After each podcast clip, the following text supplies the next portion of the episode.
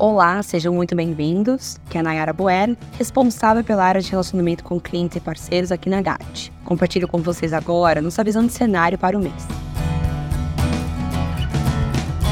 No cenário internacional, continuamos monitorando o movimento de altas nas taxas de juros longas, fenômeno que passou a ser incorporado pelo próprio Fed em seu discurso. Segundo Paul, essas taxas podem fazer parte do trabalho de aperto monetário necessário para resfriar a economia, desde que seu aumento venha oriundo do prêmio de risco e não de expectativas quanto à trajetória da política monetária. Porém, acreditamos que a economia americana vem vivenciando sintomas de um juro neutro mais alto, cuja raiz decorre primariamente do cenário fiscal expansionista pós-pandemia. Dessa forma, com o Fed claramente relutante em subir os juros e uma economia que tenderá a surpreender positivamente, acreditamos que a curva de juros americana continuará propensa a se inclinar. No cenário doméstico, as declarações do presidente Lula sobre mudança da meta fiscal para evitar o corte de gasto trouxe à tona novamente os riscos fiscais sendo a primeira grande derrota do ministro Haddad frente à ala política do governo e um grande revés sobre a credibilidade do novo arcabouço fiscal. Chama a atenção essa movimentação ter ocorrido em um ponto favorável do ciclo econômico, com atividade robusta e inflação baixa, e nos leva a questionar sobre os riscos fiscais em um cenário de desaceleração da atividade econômica